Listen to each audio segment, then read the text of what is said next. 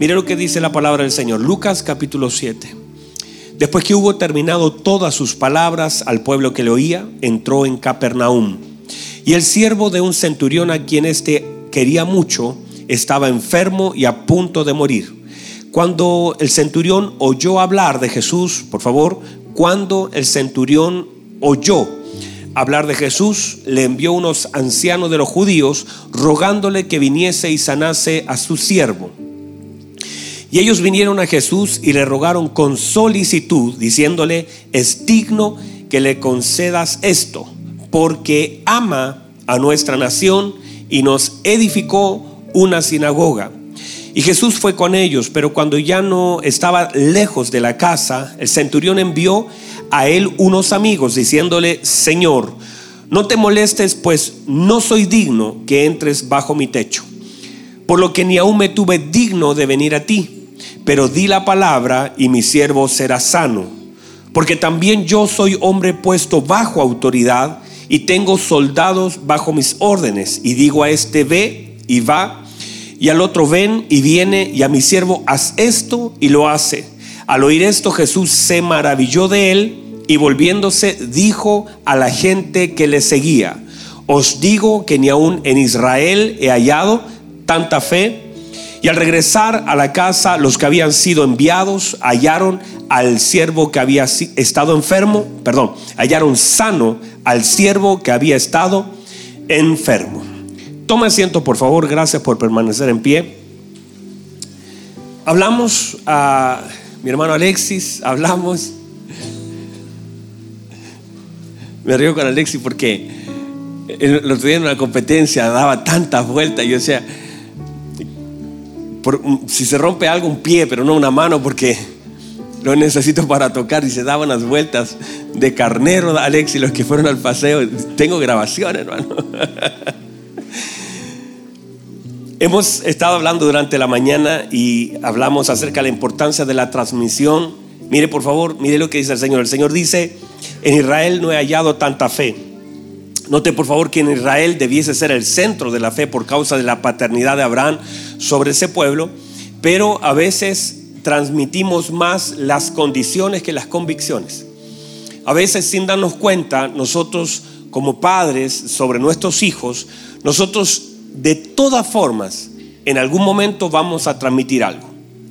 Nosotros no podemos porque la vida de nuestros hijos y la vida de la gente que está a nuestro alrededor será lleno con algo de nosotros. Míreme por favor. Diga conmigo asignación. Asignación es una gracia del Señor que nos permite entender que Él pone a nuestro lado personas y nosotros somos depositados en la vida de personas por un acto soberano del Señor.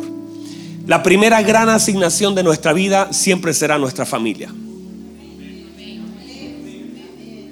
Y esa será una asignación eterna de Dios para nosotros hasta el día de nuestra partida y aún así posterior a ello.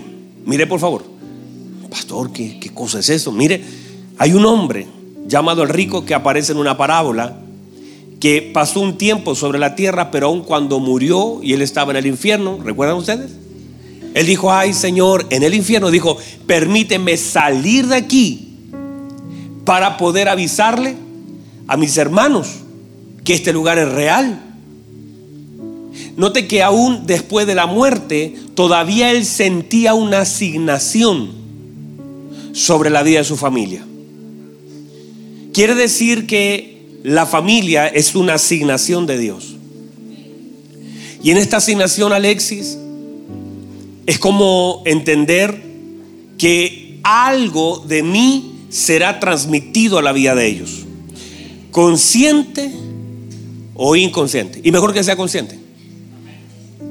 Y mejor que sea planificado. Porque muchas veces inconscientemente transferimos algunas cosas. Hay gente que transfirió solo temor. Hay gente que transmitió, que transmitió o transfirió o influyó en la vida de sus hijos a través de el miedo, el temor, el prejuicio, la crítica. Y muchas veces sin darnos cuenta parte, porque ya entendemos que por ADN, por una genética, algo fue transferido. pero adicionalmente, ya genéticamente tenemos una carga familiar, pero aparte, también por causa de la instrucción, la formación o la deformación, algo será transmitido. Y todo lugar donde yo tenga conexión con alguien, algo de alguien puede ser transmitido a mí. De hecho, Pedro, mire, mire Pedro, la gente dijo cuando lo acusó, mm, usted se parece a él, usted habla como él. Porque después de tres años caminando con el Señor, algo del Señor había sido transferido a la vida de él. Y sobre todo entendemos, y por favor atención a esto, que uno puede transferir convicciones o uno puede transferir, transferir condiciones. Y esas transferencias que hacemos a la vida de otros determinará mucho de ellos. Muchos de los temores que están en la vida de nuestra familia, muchos de los errores, tienen que ver con la transmisión de algo equivocado. Y nosotros a veces deseamos que ellos no sean de una forma, pero transferimos justamente lo contrario. Y a veces todos nuestros temores se transfieren a la vida de nuestros hijos, a la vida de los que están a nuestro alrededor. Por eso, cuando uno entiende asignación, uno entiende que su vida es intencional y todo lo que haga en la vida tiene que ser intencional. Y yo hablo intencionalmente. Y yo me comporto intencionalmente. Y yo transfiero a la vida de aquellos que están a mi alrededor algo porque sé que no puedo transferir condiciones, sino convicciones. Porque si no, usted va a transferir eso. Usted está pasándola mal. Por ejemplo, ¿cuánta gente está enferma en casa, pero lo que genera esa enfermedad es la enfermedad y el dolor en la vida de su familia. A ver, póngame atención. No es que uno no le duela, pero uno en un tiempo de enfermedad puede transferir convicción y no transferir la condición de la enfermedad.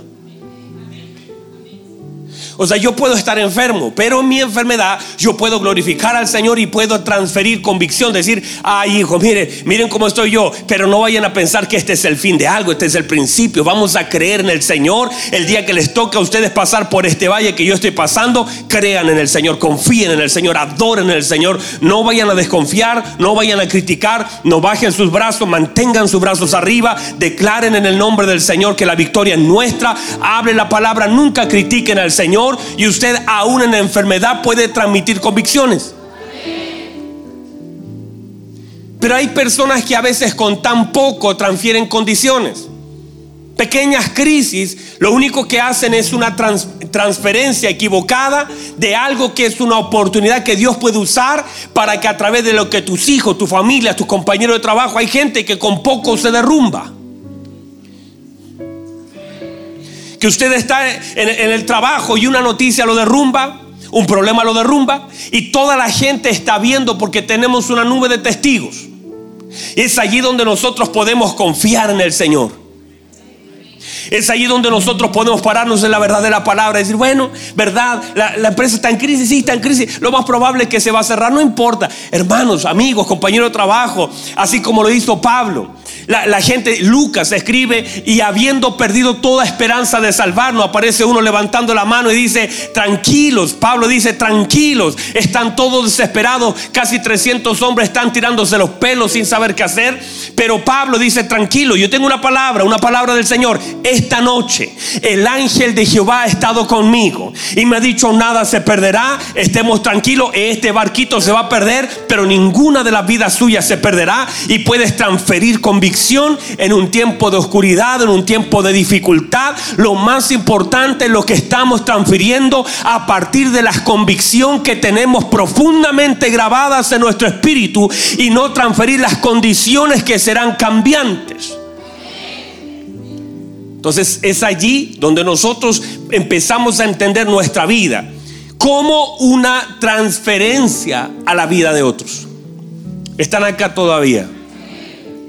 Mire, entonces hablamos de este hombre y durante la mañana hablamos un par de cosas importantes, pero dijimos, mire, característica de este hombre. Número uno, un hombre de fe, un hombre que amaba a Israel, un hombre que por amor y fe construyó y edificó, un hombre que tenía amigos y relaciones sanas, un hombre de buen testimonio, un hombre humilde, un hombre rico, un hombre de autoridad, un hombre militar con un pensamiento medio cuadradito, pero un hombre claro en sus convicciones y un hombre con capacidad de oír y entender. Y definimos también algo muy importante durante la mañana, es que a pesar de que seamos hombres de fe, muchas veces tenemos que pasar y lidiar con cosas que vienen a atentar, que vienen a afectar nuestras emociones, pero ahí está donde nuestras convicciones deben permanecer firmes. O sea, por supuesto que hombre de fe, y lo que cerramos en la mañana diciendo, muchas, lo que dice el Salmo 34, 19, dice, muchas son las aflicciones del justo, pero de todas ellas lo liberará el Señor. Entonces, aunque sean muchas, no importa cuántos sean. Pastor, son varias, no importa. Son muchas las aflicciones que vivo, no importa. De todas ellas le librará el Señor. Entonces, ¿cómo cambia nuestra conducta y cómo se puede manifestar temor o se puede manifestar fe cuando cosas importantes en nuestra vida son tocadas? Mire, lo irrelevante no cambia a nadie. Lo irrelevante no toca a nadie. Pero cuando se tocan cosas importantes, los botones justos, allí aparece toda nuestra fe o toda nuestra duda. Aparece a veces lo mejor del hombre o aparece lo peor del hombre.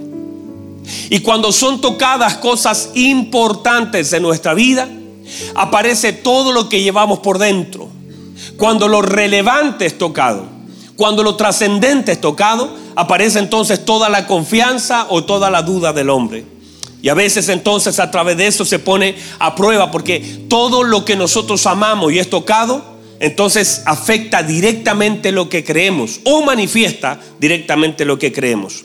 Ahora, ponga atención por favor a lo siguiente. ¿Estamos claros hasta ahí? Gracias hermanos, qué amables son ustedes. Están un poco cansados, sí. Ahora, ¿cómo podemos nosotros superar estas cosas que enfrentamos? Porque todos nosotros seremos enfrentados a situaciones. Por favor, pongan atención a esto. Porque todos nosotros iremos creciendo en la gracia, iremos creciendo en el entendimiento, pero también algunas dificultades también irán creciendo. Algunas batallas también van a cambiar de escenarios. Nos tendremos que enfrentar a cosas nuevas, así como el Señor nos da cosas nuevas, también tendremos que enfrentar cosas nuevas y cosas que de pronto podemos no saber cómo enfrentarlas. Y es allí donde usted tiene que estar preparado. Hay personas que con tan poco se derrumban tan fáciles y expresan toda su desconfianza y simplemente la prueba viene a manifestar la debilidad de su fe. Y por eso debemos fortalecer nuestra fe. Porque uno puede enfrentarse a muchas cosas, pero en escenarios completamente distintos. Lo importante son las convicciones que gobiernan nuestra vida para que ya sea un oso, ya sea un león o sea un gigante, pueda creer que Dios me puede librar. Y que cualquier cosa que tengas que enfrentar no derribe, no derrumbe no atrofie las cosas que nosotros creemos. Entonces, ¿cómo, cómo debemos enfrentar las cosas? Necesitamos, cuando tenemos una situación compleja en nuestra vida, como este centurión, que dice que fue tocado algo que él quería. ¿Cómo nosotros enfrentamos la vida? ¿Cómo nos paramos delante de la vida ahora que algo importante para nosotros es tocado? Mire lo que hace él. Número uno, él comenzó y dice la escritura que comenzó a huir del Señor. Y una de las cosas más importantes para nosotros en este tiempo es llenar nuestros oídos de nuestro Señor. Es comenzar a oír con mayor entendimiento y mayor intensidad de intención la voz del Señor sobre nuestra vida.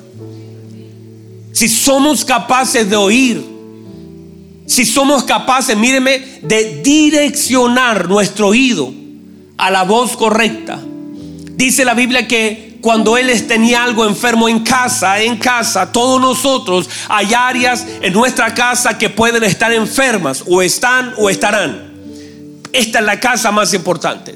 ¿Por qué? Porque si esta casa está bien, una casa, un hogar estará bien. Pero si esta casa está mal, toda la casa estará mal. Lo más importante es que esta casa sea sanada para que esa casa de allá San Miguel, de Lampa, de, de, Lo Prado, donde usted viva, esa casa estará bien en la medida que esta casa esté bien. Porque el Señor no bendice paredes, bendice personas. El Señor está edificando personas. Y a través, pero esa, esa gracia del Señor sobre la vida de gente se transfiere. Y cuando usted es tocado por el Señor de una forma transformadora, todo lo que está a su alrededor se siente beneficiado de eso. O sea, usted puede decir, ay, qué hermosa estuvo la palabra. Pero eso que usted recibió, que lo bendijo, que lo hizo llorar, que, lo, que usted siente que el Señor mismo le habló, a usted le trae gozo, pero también traerá fruto en su casa. No tiene sentido llorar en una iglesia y que en la casa nada sea transformado. Por eso en la medida que nosotros recibamos algo y nuestra vida sea transformada, los beneficiarios serán los que están a nuestro alrededor, porque para eso también el Señor nos va transformando, para que aquellos que están a nuestro alrededor reciban de aquello que Dios ha depositado en mí. No tendría sentido que yo acá diga, wow, Dios me transformó y en la casa nadie lo note, los hijos no sean bendecidos, que el esposo no reciba nada, que la esposa no reciba nada. O sea, cuando uno tiene algo, por eso la Biblia dice que cuando llegó David de traer el arca, mire lo que hizo, mire por favor, dice que estaba tan contento, que había una gracia, una alegría. Dice que él, usted conoce la historia, él danzaba en la presencia de Dios, su vestido se caía, pero él le da lo mismo, lo recogía y dijo, aún me más vil por causa del Señor. Él trajo el arca, trajo la presencia. Y cuando entró con el arca a Jerusalén, la Biblia dice que comenzó a repartir dones, comenzó a repartir regalos, bendijo al pueblo, le dio ofrenda le, al Señor, repartió pan, repartió carne, bendijo a la gente. La gente fue bendecida por causa de la alegría que había en el corazón del rey. Y no solamente eso, dice que toma y ahora va a bendecir su casa. Su casa se resistió. Pero ¿cuál es la idea y el principio. Cuando yo tengo la presencia de Dios en mi vida, entonces todo mi entorno es bendecido y tengo la bendición del Señor, no solamente para danzar en la presencia, sino para bendecir a los que están conmigo. Y la mayor bendición siempre será depositada en nuestra casa, porque nuestra casa es nuestra primera asignación. Y es allí donde ellos reciben y donde ellos tienen que gozarse. Ahora, entonces nuestra casa es bendecida o afectada. Y cuando nosotros vemos esto, es que este hombre comenzó y en todo tiempo debemos llenarnos del Señor, pero es como traigo sanidad a mi casa. Uno de los elementos importantes de eso es entender la importancia que tiene el oír del Señor. El oír hablar de Él. El oír, el prestar oído a lo que el Señor está hablando. Y por favor, póngame atención, no es solo escuchar un mensaje. No es solamente escuchar una predicación, porque usted ha sido expuesto a cientos de predicaciones, a miles de predicaciones, sino que es aprender a oír la voz de Dios en medio de una predicación. Porque usted puede, de hecho, aquí hay cientos de personas sentadas y a través de internet habrán otras personas sentadas oyendo un mensaje, pero solamente dirán, ay, qué lindo el mensaje, qué buen predicador, y no más que eso. Pero si usted puede poner oído a lo que el Señor, mire lo que el Señor le dice a la iglesia Apocalipsis, el que tiene oído para oír, oiga lo que dice el Espíritu. Porque el Espíritu está diciendo algo. El Espíritu está hablando. Y está hablando por boca de predicadores. Está hablando a través de su palabra está direccionando por medio del Espíritu Santo. El problema no es que el Señor no esté hablando. El problema es que yo no estoy oyendo intencionalmente, sino que estoy escuchando a un predicador, pero no tengo la capacidad muchas veces de oír a Dios a través de la boca de un predicador, sino que yo puedo entender algunos conceptos, pero debo ser intencional y debo tener hambre y debo decir, Señor, háblame y debo tener un corazón receptivo y debo pedir al Señor entendimiento para que cada palabra soltada no solamente sea una palabra que uno diga, qué hermoso, qué bueno, qué lindo como lo hace, sino decir, Dios me está hablando, Dios me está direccionando. Hay algo en mi vida que tiene que cambiar y esa palabra conecte con el espíritu de la persona para que esa persona pueda ser transformada por medio de la predicación de la palabra, porque así lo definió Dios, que a través de la predicación de la palabra la gente sea alcanzada, que a través de la predicación de la palabra, de la locura de la predicación, muchos procedan al arrepentimiento, pero usted y yo necesitamos oír la voz de Dios por medio de la palabra. Ahora, cuando Dios permite que algunas cosas en nuestra vida comiencen a ser afectadas, cuando algunas cosas en nuestra vida comienzan a estar enfermas, ponga atención, hay algunas cosas que requieren de fe para poder ser sanadas.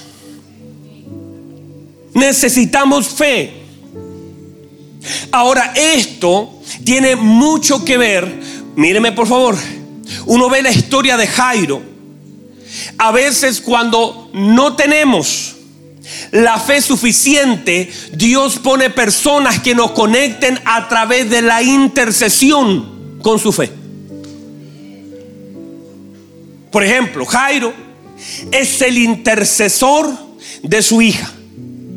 Es el vocero el que va a rogarle al Señor porque su hija está agonizante. Ella no puede ir. Ella no se puede levantar. Tiene 12 años. No tiene fuerza. Está muriendo. Pero tiene un padre que va a las plantas del Señor a rogarle.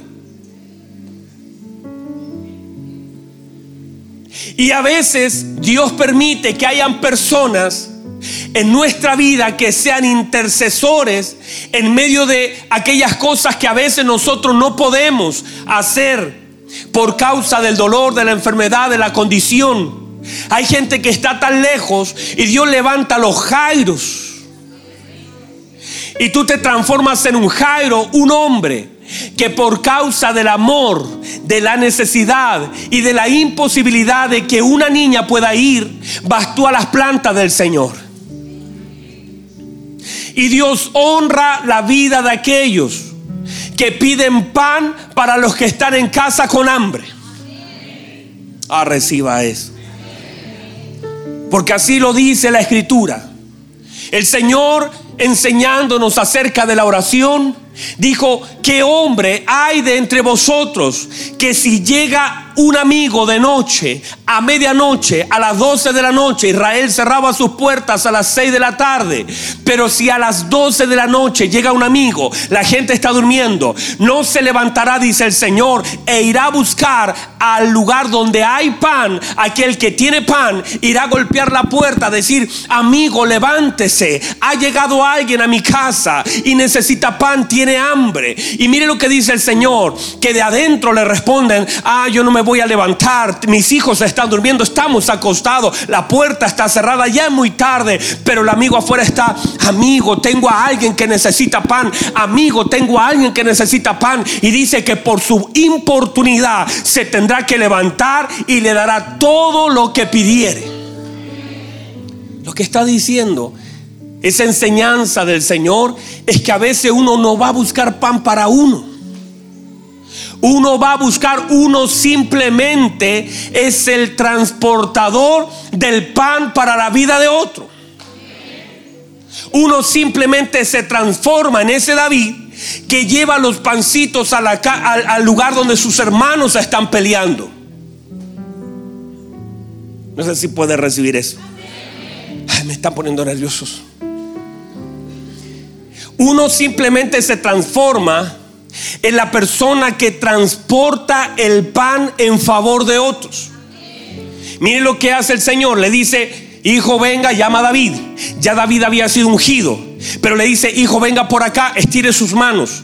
Quiero que lleve estos panes y lleve estos quesos al campo de batalla. Allá están sus hermanos peleando. Y en realidad sus hermanos no estaban peleando. Sus hermanos estaban escondidos y temblando de miedo. El padre se hace la imagen y dice, no, ellos están pero sudando de tanto pelear y estaban sudando de tanto temblar.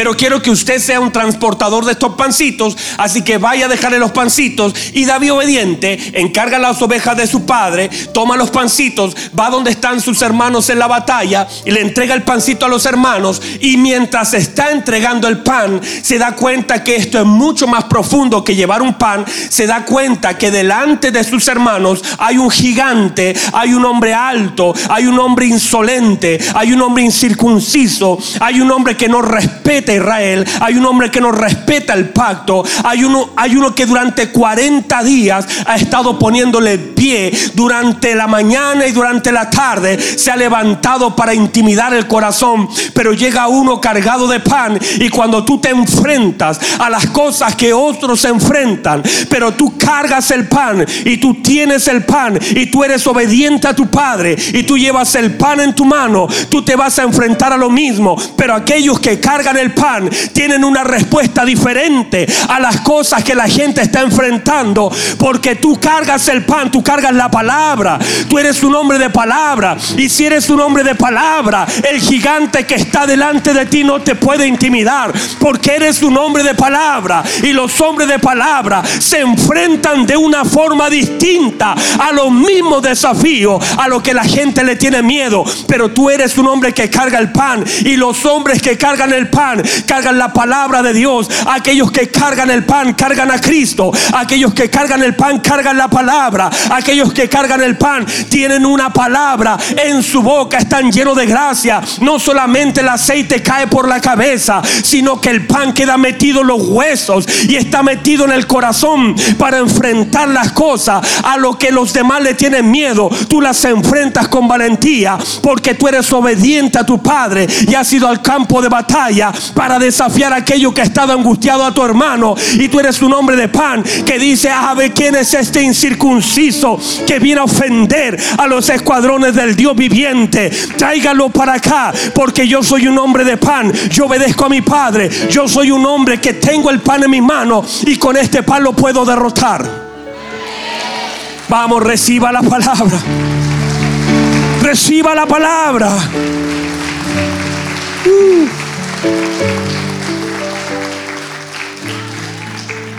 Por eso usted tiene que enfrentarse Usted tiene que ser una persona. Y eso fue lo que hizo Jairo, que escuchó la palabra. Sus oídos quedaron cargados de pan. Sus oídos quedaron cargados de palabra. Dijeron, hay un hombre llamado Jesús. Hay un hombre llamado Jesús que sana a los enfermos, que resucita a los muertos, que multiplica el pan. Hay un hombre llamado Jesús que camina sobre las aguas y se cargaron sus oídos de pan. Y cuando tus oídos se cargan de pan, no importa lo que esté en casa enfermo, tú sabes que el Señor es poderoso para tocar tu casa, para tocar tu familia, para tocar... Usted comienza a entender que las cosas no llegan a sus oídos por casualidad, sino que llegan con un propósito eterno para poder cargar la palabra por eso el Señor dice, ¿qué amigo hay que no golpeará la puerta? Y el otro que tiene pan, aquel que tiene pan, si tú tocas, aquel que tiene pan, si tú tocas, aquel que tiene pan, te dará pan. Y dice, y le dará todo lo que pidiere. Porque cuando tú pides y eres un Jairo que estás pidiendo no, por, no para ti, sino que para ti ya tú dices, yo no importo. Pero el Señor te dice, no solamente te voy a dar pan para lo que pides, te daré pan para ti, le daré pan a tus hijos, le daré pan a tus invitados. Y todo lo que tú representas se va a gozar del pan que el Padre tiene para ti. Porque el Padre tiene en abundancia lo que los hijos necesitan. Wow.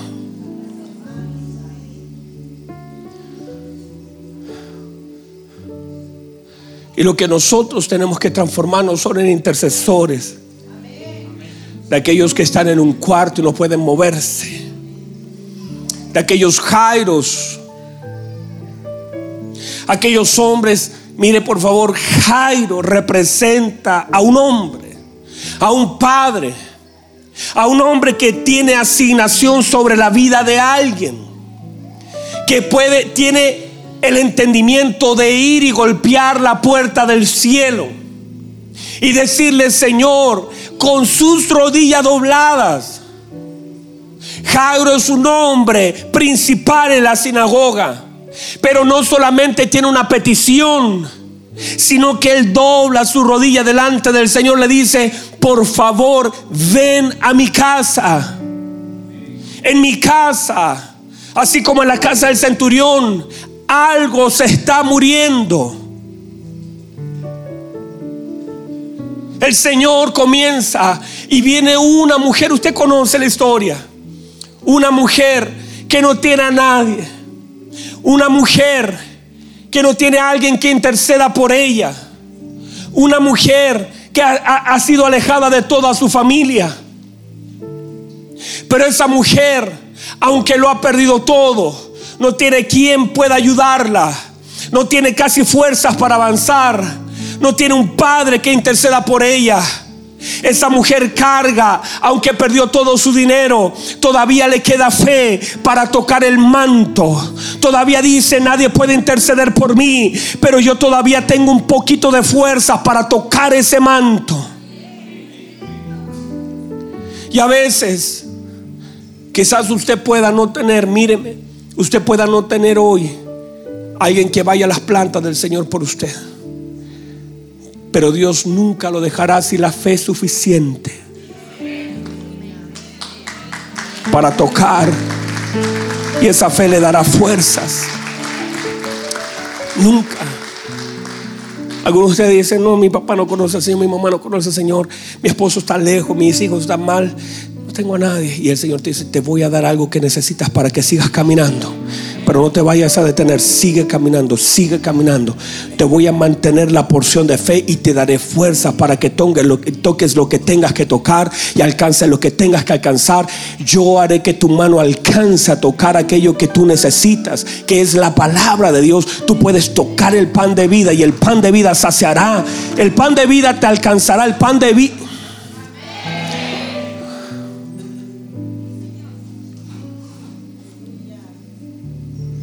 Jairo está en esa posición, siendo un intercesor y en un momento, míreme, en un momento, el hombre se nos derrumba. Porque hay algunas noticias que llegan a ti para derrumbarte. Mientras lo que estaba sucediendo era glorioso, un hermanos, la gente estaba tan sorprendida, una mujer había sido sanada, pero viene la noticia, tu hija murió. Ya no molestes más al maestro. ¿Para qué sigue molestando? Aléjate del maestro. Sepárate de él. Y lo que hace el Señor, mire, mire por favor. Jesús no necesitaba la fe de Jairo para sanar a su hija. Pero Jairo necesitaba de la fe para no derrumbarse. Y se levanta y le dice el Señor a Jairo, Jairo, mírame, define a quién vas a oír. Acabas de oír a tus amigos decir no lo molestes. Y yo te pregunto, Jairo, ¿a quién vas a oír? Esta es mi palabra. Cree solamente y tu hija vivirá. Y Jairo tiene que tomar una decisión, si oír a los amigos que han visto lo que ha sucedido que, por supuesto le tienen cariño, lo aman a Jairo. O puede confiar en aquel que camina con él a su casa y que tiene poder para levantar. Y Jairo decide creer. Y Jairo comienza a avanzar. Y cuando llegan a casa hay un todo un alboroto y viene a atentar contra el corazón de Jairo. Todo tiene que ver con Jairo. Jairo está siendo tocado en su corazón. Jairo está siendo afectado en sus emociones. Y el Señor le dice, vamos a entrar a la pieza. Pero no vamos a entrar con nadie, sino con la madre y el padre y mis discípulos, Pedro, Juan y Jacobo. Y vamos a cerrar la puerta. Porque hay un momento donde no puedes entrar con nadie. El Señor dice esto. Entra al cuarto secreto. Pero añade esto y cierra la puerta. Porque muchos entramos, pero dejamos la puerta abierta. Y el Señor dice, vamos a entrar y vamos a cerrar la puerta. Nadie más va a entrar. Va a ser un tiempo de intimidad. Quiero que la paternidad de Jairo sea presente. Vea lo que vamos a hacer con esta niña. Llega un momento donde el Señor te dice, vamos a encerrarnos. Hay cosas que no se resuelven en público. Hay cosas que se resuelven en un cuarto. Hay cosas que no se resuelven con la gente. Hay cosas que se resuelven en un cuarto.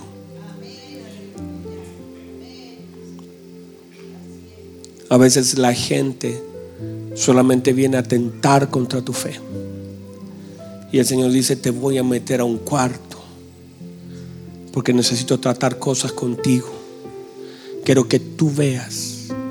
No quiero que la gente te impida ver, quiero que tú veas. La sanidad de aquella mujer en la calle fue pública y toda la gente lo vio y todos se asombraron. Pero el caso de Jairo dijo, yo quiero meterte con tu hija. Y quiero que seas testigo de lo que yo voy a hacer con tu hija por causa de lo que tú hiciste. Tú me fuiste a buscar. Yo te afirmé en el camino. Y ahora vamos a meternos a ese cuarto. Y quiero que tú seas testigo, Jairo. Afírmate. Quiero, quiero que estés delante de aquello que está muerto, lo mires y sigas creyendo. Quiero que nos encerremos, mires aquello que la gente dice que murió y que sepas que hay una palabra que sostiene.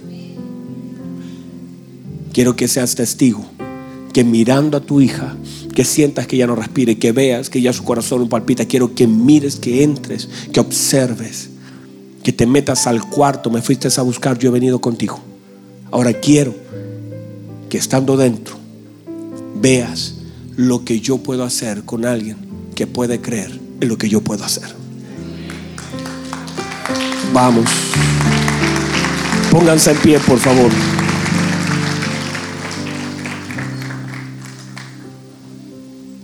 ¿Sabe lo que es eso?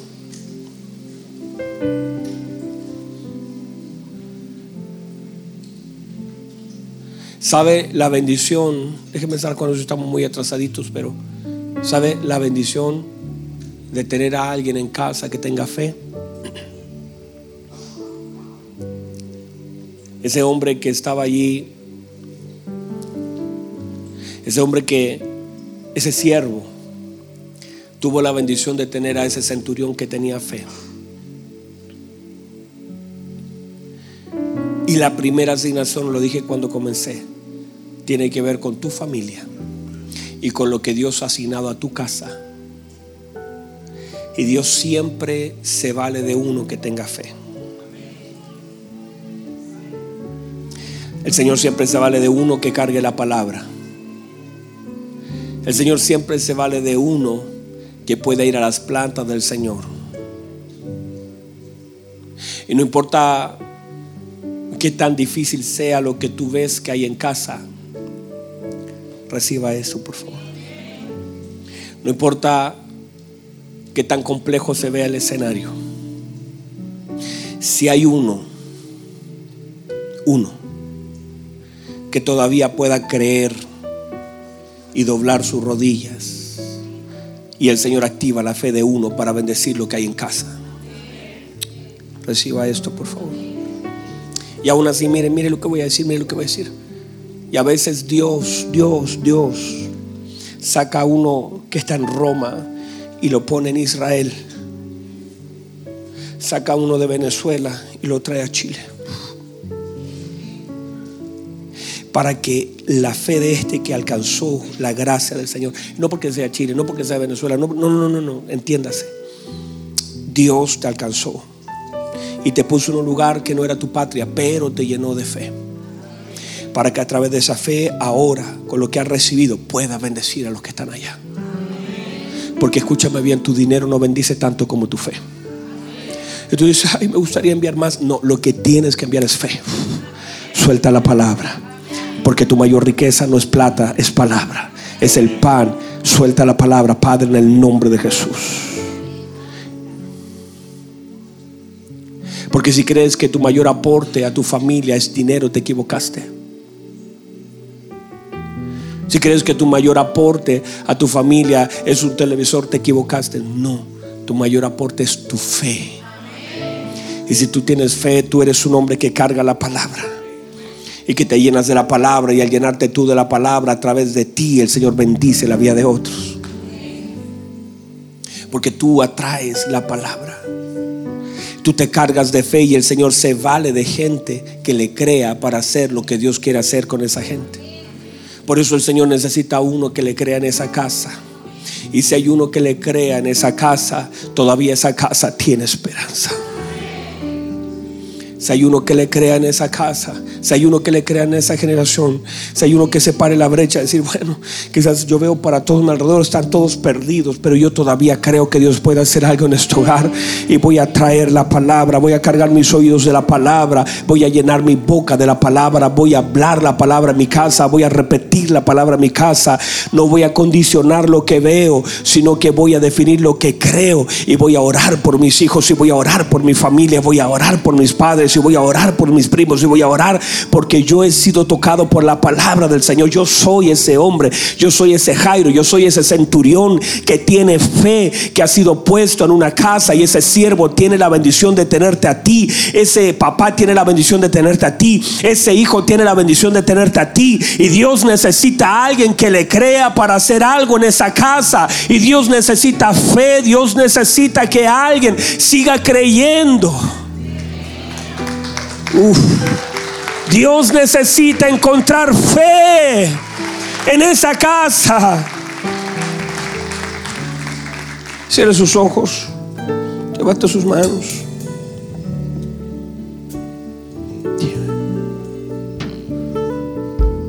Levante sus manos, ore. ¿Qué tal si se transforma en un minuto por un Jairo? ¿Qué tal si en un minuto se transforma en un centurión? Que diga yo soy un hombre de autoridad, pero viene uno de mayor autoridad a esta casa.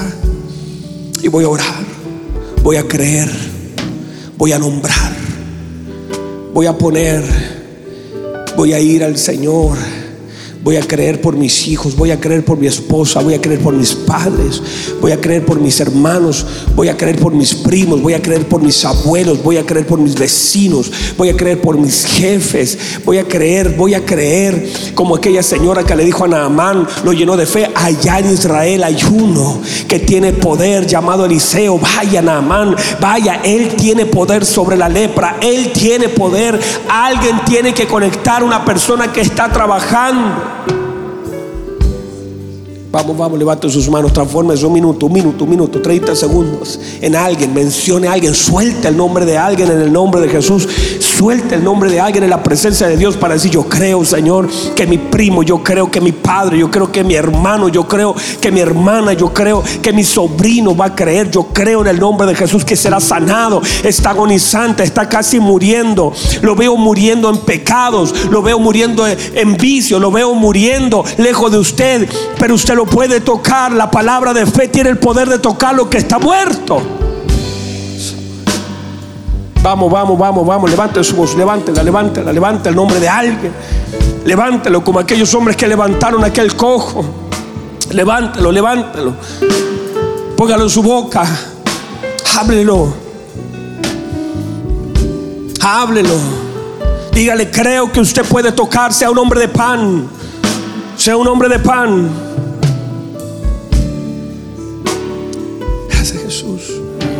Levanta sus manos, Padre. Gracias. Su palabra ha sido predicada.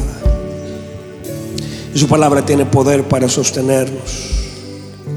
Gracias, Señor, por la vida de Isaí, que fue sostenida por su palabra. Gracias, Señor, por la vida de aquellos que en algún momento, siendo tocados por alguna situación, fueron sostenidos por su palabra. Su palabra tiene el poder de sostenernos. Su palabra tiene el poder de guardarnos. Su palabra tiene el poder, entendemos. No es que yo guarde la fe, es que la fe me guardó a mí. La fe me guardó. La fe fue mi escudo.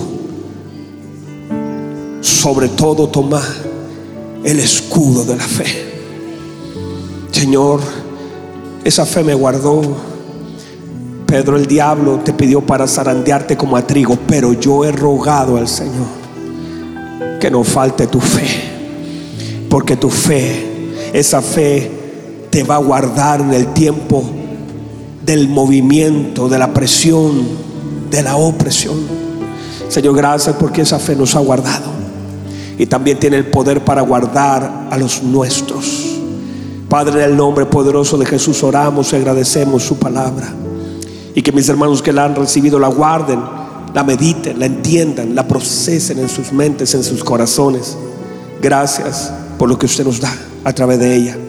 A usted gloria y honra en el nombre de nuestro Señor Jesucristo.